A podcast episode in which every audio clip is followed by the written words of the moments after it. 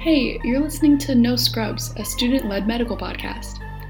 You're probably wondering where our name comes from, so here's a quick story. Most of us on the podcast team are in college or in high school, and we haven't earned our medical scrubs yet. However, as students, we see how all over social media there's misleading medical information that few people take time to fact check. We might not have our medical scrubs yet, but when it comes to spreading accurate medical information, we aren't a bunch of scrubs. So we're here to bridge the gap between easily accessible information and reliable information. In our episodes, we will be speaking with healthcare professionals who will provide their own knowledge and opinions on each episode's topic. After each episode, we hope that you, the listener, are inspired to continue these important conversations.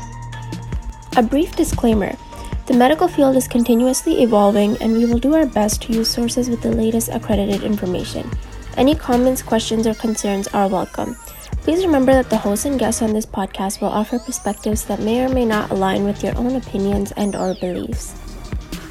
All of the opinions expressed on this podcast represent these individuals and do not represent any third party. Finally, the information presented on this podcast should not be used to treat medical conditions that you or someone you know may have. Please consult with your physician or healthcare provider should you need a professional opinion or assistance.